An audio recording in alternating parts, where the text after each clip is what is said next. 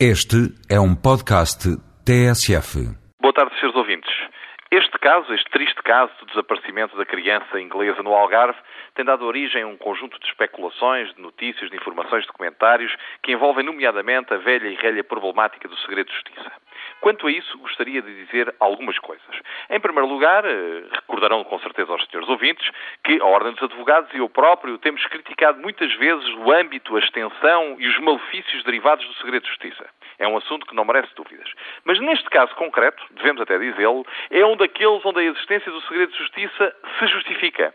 E porquê? Porque uma investigação como estas, uma investigação com este tipo, esta tipologia estas características, não pode estar escancarada à observação pública. Não é preciso ser especialista em criminologia ou investigação criminal para perceber que há muitos aspectos que têm de ficar reservados, têm de ficar escondidos para garantir a eficácia aliada à atuação policial.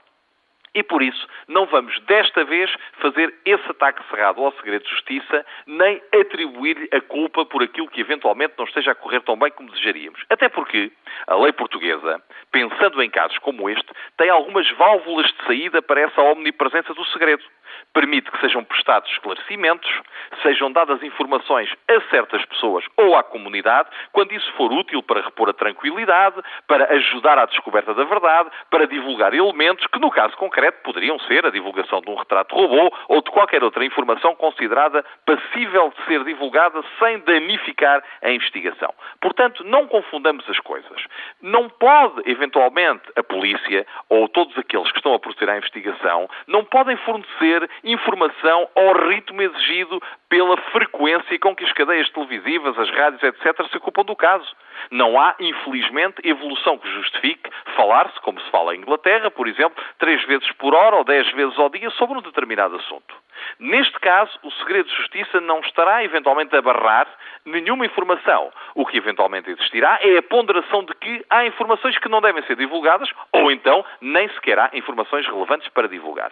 Não confundamos as coisas e não aproveitemos para fazer de uma investigação que tem um objetivo, que é o de recuperar a criança desaparecida e de saber exatamente o seu paradeiro, o de transformar também num circo mediático em que é necessário alimentar essa tal voracidade comunicacional que exige conferências de imprensa várias vezes ao dia.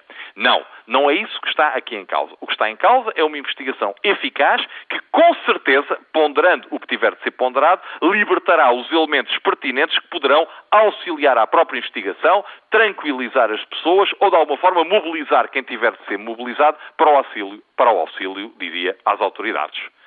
O que nós desejamos todos é que esta tristíssima história tenha um fim feliz.